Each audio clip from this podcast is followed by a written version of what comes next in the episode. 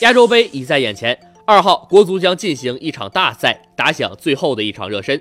稍早一些的时候，同组的几个竞争对手刚刚结束热身，准备冲刺。北京时间一号凌晨，韩国队与沙特队在热身赛中零比零战平。作为亚洲排名第四的球队，韩国队在亚洲第五名的沙特队面前还是颇具优势，不过始终没能取得进球。值得一提的是，在中超效力的金英权、全庆元也都登场亮相。同一时间，菲律宾队与越南队进行了一场热身，结果二比四不敌对手。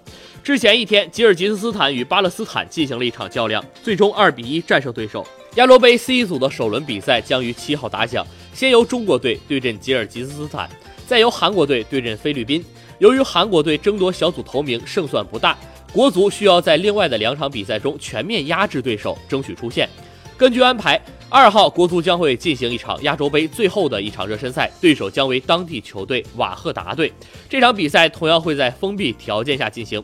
在距离亚洲杯还有五天的时候，国足主力阵容应该会确定下来了。